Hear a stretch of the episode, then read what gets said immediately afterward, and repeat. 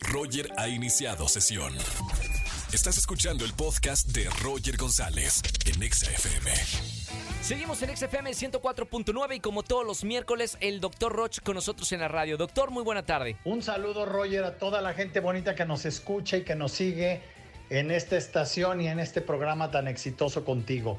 Gracias por permitirme tener este espacio para compartirles un momento de reflexión, un momento de cuestionamiento. Y el día de hoy vamos a hablar por qué no es sano pedir perdón, Roger. La gente en muchas ocasiones es que no me ha pedido perdón, es que le debo de pedir perdón, pero no puedo porque mi orgullo no me deja.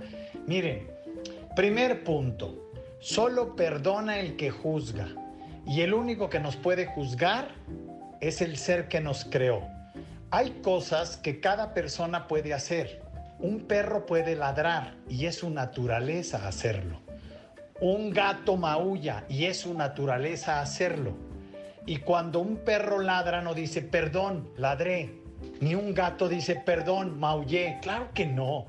Un ser humano, ¿qué hacemos? Cometemos errores. Nos equivocamos. Forma parte de la definición de nuestra naturaleza. Es tan natural equivocarnos y cometer errores como que un perro ladre o un gato maulle. Entonces, cuando cometemos un error, lo que hay que hacer no es pedir perdón, es pagar el costo del error.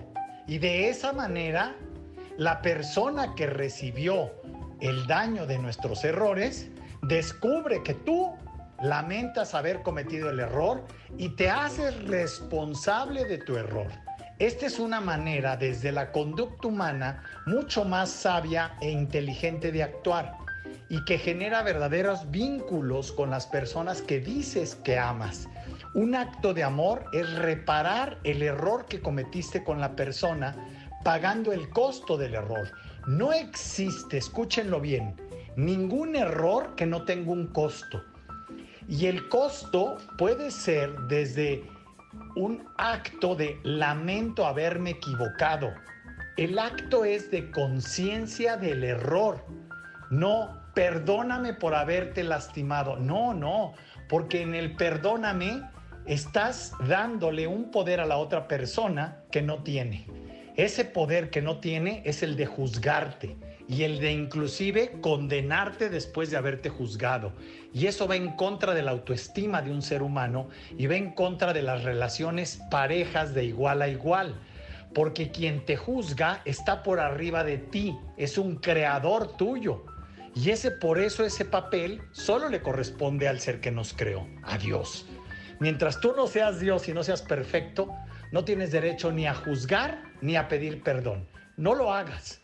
Hay mucha gente, y yo lo sé, que está acostumbrada a hacerlo.